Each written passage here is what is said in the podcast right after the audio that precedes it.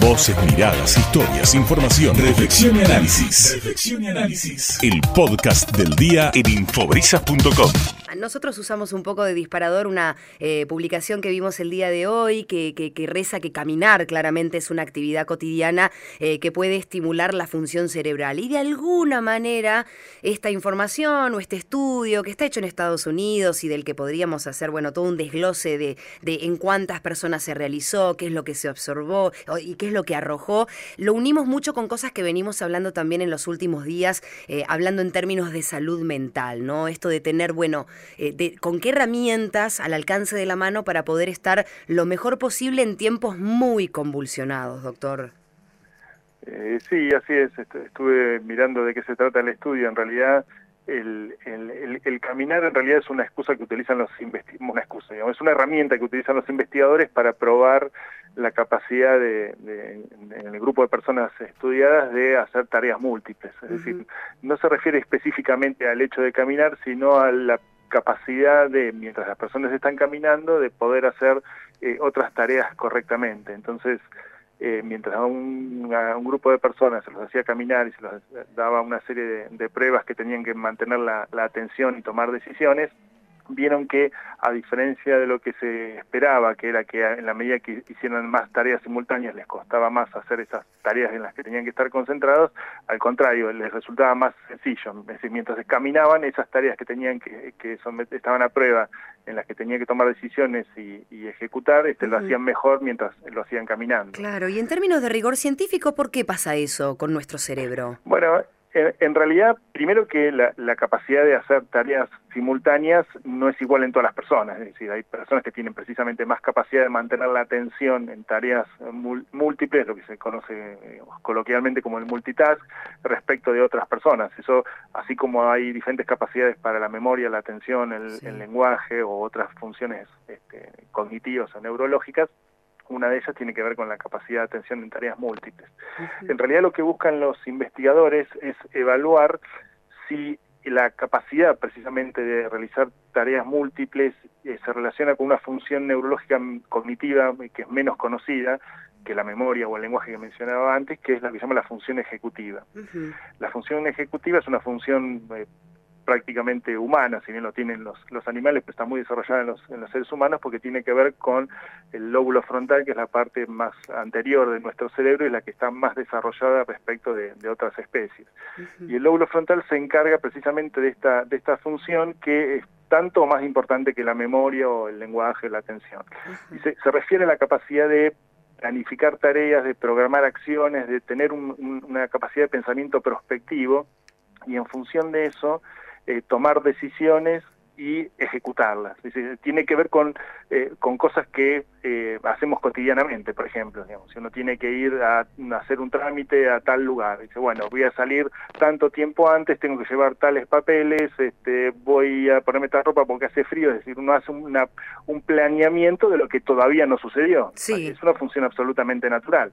Ahora, esa función va desde cosas más complejas a cosas más sencillas. Si uno tiene que construir, no sé, un, un puente, un edificio, bueno, hay tantas cosas a tener en cuenta que uno no puede tenerlo toda la programación este, en la cabeza, digamos, tiene que hacer una, un, un, diagrama, un plano de lo que de lo que va a hacer. Claro, qué interesante.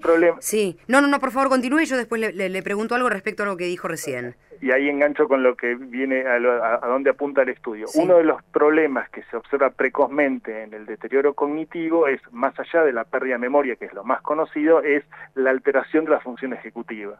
Ah. Entonces, la investigación apunta a detectar si hay personas que tienen mejor funcionamiento ejecutivo y que ese mejor funcionamiento ejecutivo sea un factor protector para eventualmente después no desarrollar deterioro cognitivo. No sé si se mm, entiende. Sí, perfectamente. sí, de alguna manera está relacionado con lo que le iba a preguntar. Usted hace un rato decía que hay personas que naturalmente tienen esta eh, eh, facultad, no sé si está bien decirlo, mm, facultad, bueno, de, hacer varias cosas. Ejemplo, vamos a, vamos a trazar ejemplos cotidianos. Yo estoy haciendo la entrevista con usted.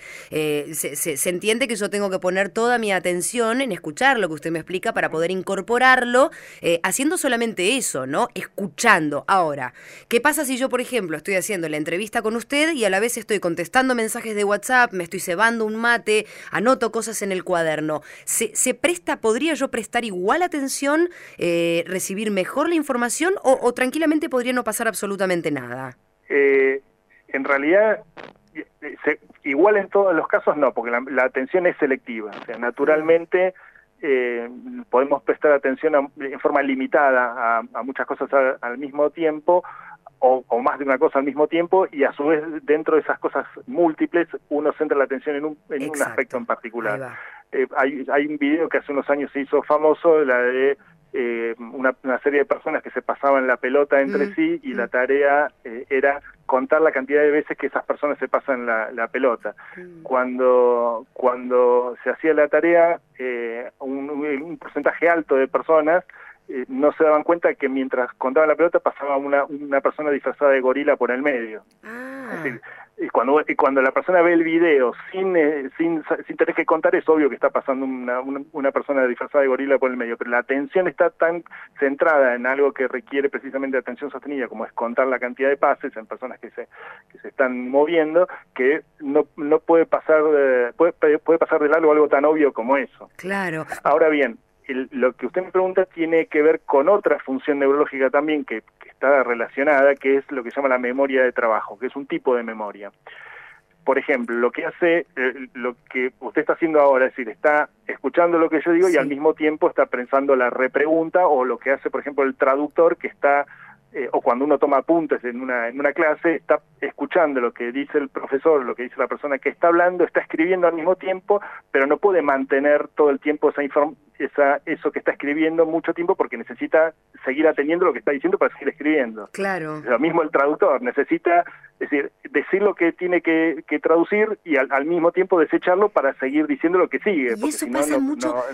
Eso pasa mucho en términos académicos, ¿no? A mí me pasó en, en, bueno, a todos, en, pasar por la, por la universidad y estudiar esto, no de los apuntes, por ejemplo, de centrar tanto la atención en lo que está diciendo la persona, el profesor en este caso, ¿no? Para tomar apuntes y cómo uno hace el esfuerzo de tratar de retener mientras el profesor sigue hablando para poder bajar al llano, al papel, todo eso, ¿no? Claro, entonces ese proceso es, implica que uno mantiene en la memoria en forma transitoria esa información y la transcribe al papel, no literal, no literalmente, entonces hay un procesamiento, pero ese procesamiento no, no, se puede sostener en el tiempo porque inmediatamente viene otra información que necesita ser procesada. Ah. Eso es lo que se llama memoria de trabajo, que es la memoria que uno utiliza en tiempo real pero que no almacena. Después cuando mm. uno lee el apunte, bueno, ya trata de fijar esa información, es otro, es otro proceso.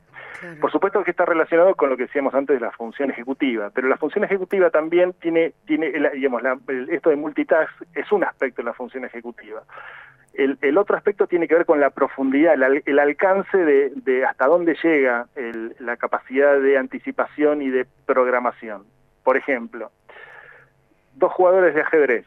Uno mueve la pieza pensando en, un movimiento para adelante y el otro mueve la pieza pensando en 10 a 15 movimientos para adelante. La, acción es la misma, mover una pieza, pero la profundidad de, que hay atrás de la decisión de mover esa pieza es completamente diferente en un caso y en otro. Claro, claro. ¿Entiende? Es decir, los, los, dos jugadores tienen que estar pendientes al mismo tiempo de todas las posibles jugadas que pueden ocurrir en ese momento, pero también de las, de las de las jugadas futuras. Entonces, esa, esa, esa función es precisamente la función ejecutiva. Y al mismo tiempo, una de las características de la función ejecutiva que se evaluó en este estudio es la capacidad de inhibición. Es decir, inhibir la tentación de hacer algo es parte de la función ejecutiva. Ahí en, en, la nota hace referencia a una, a una prueba en la que se les daba este, una serie de consignas que tenían que, en las que tenían que hacer lo opuesto a lo que la consigna decía. Entonces, lo primero que tiene que hacer la persona es inhibir lo que dice la consigna para hacer lo opuesto. Eso es parte de la función ejecutiva. Los, los, pacientes, por ejemplo, que tienen este, pérdida de la función ejecutiva por diferentes causas, entre ellas las, eh, las demencias, el Alzheimer en particular, es que le cuesta hacer esa inhibición. Es decir, si a la persona se le dice, bueno, eh, cuando aparezca la palabra sí, usted apriete no. Cuando aparezca la palabra no, eh, apriete la palabra sí. Les cuesta mucho más hacer eso que una persona que no tiene ese tipo de, alteración. Qué maravilla, el cerebro. esas pequeñas pruebas eh, el, digamos, mide la función diferentes aspectos de la función ejecutiva y tratan de, en el estudio busca predecir si las personas con mejor función ejecutiva tienen menos riesgo de desarrollar este, demencia. Eso es, algo mucho más a futuro, digamos, pero eso es lo que busca el, estudio. Desde el área, desde, desde la neurociencia o, desde su área específica, doctor, ¿el COVID afectó algo? Yo ya he escuchado varias veces de personas que han consultado porque se notan más distraídas o con falta de memoria? ¿Tiene algo de relación? ¿Lo han podido observar?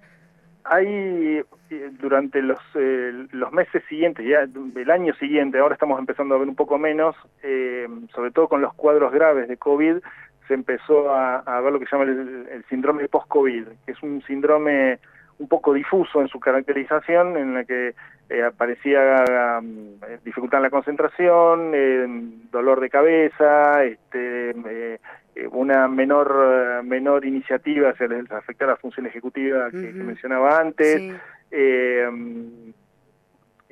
irritabilidad, este, cambios en el cambios en el humor, este, mucho cansancio en las tareas que requieran atención sostenida y dificultades en la memoria. En general son fueron procesos o son procesos benignos que mejoran después de, un tiempo. lo que hay que hacer la salvedad es que eh, esto sucedió en muchos pacientes que en realidad antes de tener COVID ya venían con algún proceso cognitivo subyacente pero que no estaba diagnosticado y que a partir de, la, de, un cuadro de COVID importante eh, se hizo manifiesto un, proceso cognitivo que ya estaba subyacente, que ya estaba latente. Eh, esa situación es diferente del síndrome cognitivo post-COVID puro, digamos, para, para que puede tenerlo cualquier persona, pero lo que vemos más frecuentemente es la segunda situación, es decir, sobre todo en personas de edad, eh, tanto por el COVID como el aislamiento eh, prolongado, en, terminó de poner manifiesto este, problemas cognitivos que ya estaban, ya estaban presentes de antes. Y esto se empezó a notar mucho en la medida que se empezó a abrir la, situación epidemiológica y la gente empezó a consultar. ¿no? Claro, claro. Bueno, al comienzo hablábamos de caminar, ¿no? Eh, uno entiende que, caminar es un ejercicio específico, pero en todo caso, doctor, hablamos de hacer cualquier tipo de actividad física que pueda estimular. Imagino que hay un montón de maneras de, de, de entrenar el cerebro, ¿no? De tenerlo activo, eh, más allá de estas cuestiones que son de rigor como eh, el ejercicio diario, la, buena alimentación, el no ser tabaquista, los hábitos que sabemos de perogrullo, ¿no? Que, que es tan mal que uno los haga. El, control de los factores de riesgo vascular que sirven para el corazón también sirven para el cerebro y, el compromiso vascular cerebral es una de las causas que colaboran este, con el deterioro cognitivo. Pero más allá de eso, como forma de, estimulación eh, cognitiva, sobre todo en las personas de, edad más avanzada, uno puede dar tres recomendaciones. Una es que mantengan el funcionamiento en su vida diaria lo más activa posible, dentro de la vida normal. la complejidad de la vida diaria este, implica eh, tener que hacer cosas este, continuamente y estar pendiente de, una cosa y de la otra, y eso es parte del quehacer diario.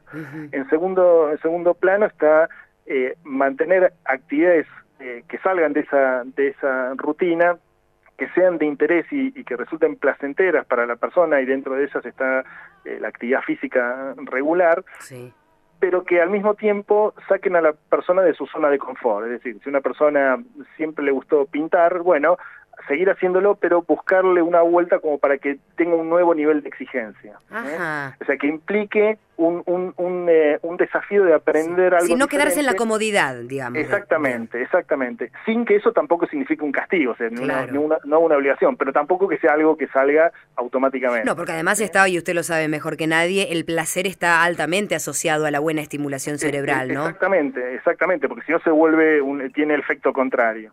Correcto. Y en tercer término está lo que es la estimulación cognitiva, llamémosle propiamente dicha, que es concurrir a eh, a talleres o grupos donde se trabaja específicamente diferentes aspectos del, del, rendimiento cognitivo, como mencionamos al principio, la atención, la memoria, el lenguaje. Sí, o ir a tomar, bueno, vio que, doctor, que la gente grande, por ejemplo, se la estimula mucho a que vaya a reuniones, a que juegue las cartas, a que esté en contacto con pares, ¿no? A, tomar clases de baile que obliguen justamente eh, a, a o a demandarle al cerebro esa atención para poder seguir una coreografía, una partida de cartas, ¿no? En este sentido.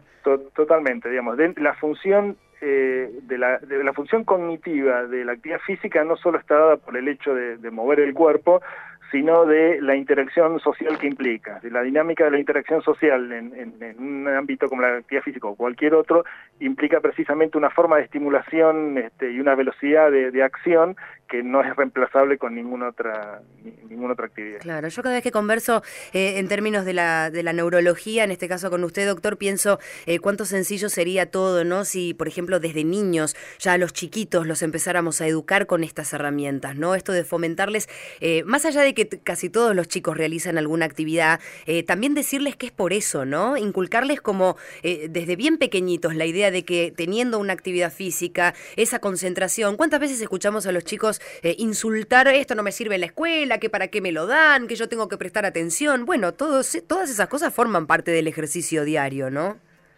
Absolutamente, y al mismo tiempo implica también entender que cada chico tiene su, su interés y sus gustos y, potenciar esas, eh, esas capacidades que tienen, eh, que tienen cada niño sin que sin digamos sin desmerecer o sin detrimento de las de las exigencias escolares. De todas maneras eh, es este importante digamos dar dar la posibilidad de que sí de que hagan actividad física y que sobre todo que desarrollen alguna actividad artística que que, que en, la, en la edad infantil digamos tiene esa ese aspecto lúdico, este, de, manera que no, no, sea una exigencia, sino que sea parte de, su actividad como un juego más, y de esa manera aprenden naturalmente. Claro, bueno, es súper interesante, me quedaría, pero horas y horas charlando, doctor, porque nada, el cerebro, el cerebro y el intestino están en, mis top five eh, de órganos vitales súper importantes y que de alguna manera, nada, tienen esa relación en, en, nuestro estado, ¿no? Y en cómo nos movemos, y eh, al final del día siempre la sugerencia es, eh, no sé, tomarse el tiempo necesario para poder apagar un ratito la cabeza, ¿no? Yo que practico yoga, por ejemplo, encuentro que todo este estrés, esta estimulación que uno va eh, sumando a lo largo del día, a veces imperceptiblemente, uno no se da cuenta muchas veces que va llevando un ritmo medio atropellado en el hacer de las cosas. Lograr ese, ese rato en el que uno puede realmente concentrarse, aunque más no sea en el silencio, también es algo importante. Eh, sí, yoga recomendamos mucho tanto para pacientes con problemas cognitivos como problemas de ansiedad o incluso este, como tratamiento también para, para el dolor de cabeza o diferentes tipos de, dolores crónicos, este, eh, recomendamos mucho la, el yoga. Claro, y sí, porque te baja en todo sentido, en todo sentido. Doctor, como siempre, bueno, nada, al HPC y a través de, de usted el agradecimiento por esta charla. Gracias a ustedes. Que tenga buen día, hasta luego. bueno, súper interesante, ¿no? El cerebrito y, cómo cuidarlo y cómo hacer cosas eh, para poder estar, bueno, nada, sanos en definitiva, ¿no? Tomarse esa media horita, aprovechar, yo sé que hace frío, que está fresco, que por ahí es medio bodrio, eh, tener que ponerse una bufanda, un gorrito. Mira, el domingo me tomé una horita nada más para acercarme hasta la línea de la costa, la playa a la que voy siempre, eh, y de verdad que hace bien, está bueno, aunque uno diga, no, pero ¿qué voy a hacer? Me siento ahí, me tomo un mate solo y sí, ya quizá con eso alcanza y es suficiente para que después cuando nos vayamos a acostar a la noche tengamos un descanso al menos un poquito distinto.